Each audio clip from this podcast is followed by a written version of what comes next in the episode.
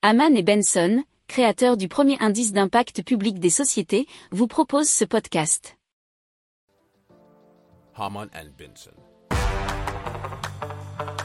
Le journal des stratèges.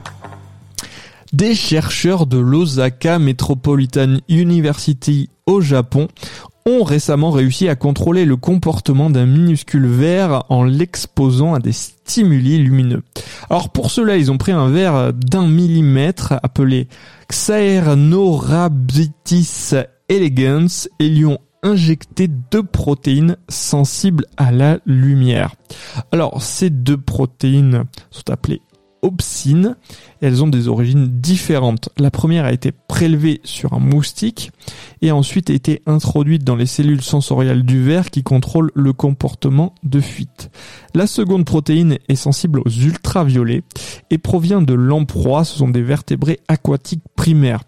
Et cette autre opsine a été injectée dans, des dans les neurones moteurs du verre.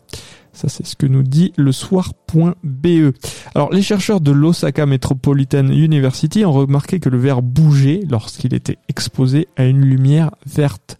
Cependant, le verre s'arrêtait totalement de bouger lorsqu'il était exposé à des rayons ultraviolets.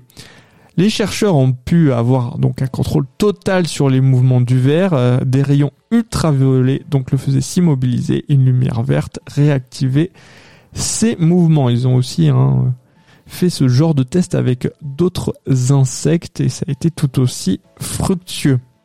Si vous aimez cette revue de presse, vous pouvez euh, vous abonner gratuitement à notre newsletter qui s'appelle La lettre des stratèges, LLDS, qui relate, et cela gratuitement, hein, du lundi au vendredi, l'actualité économique, technologique, énergétique, mais aussi de l'hydrogène et puis de tout ce qu'on trouvera super intéressant pour votre vie.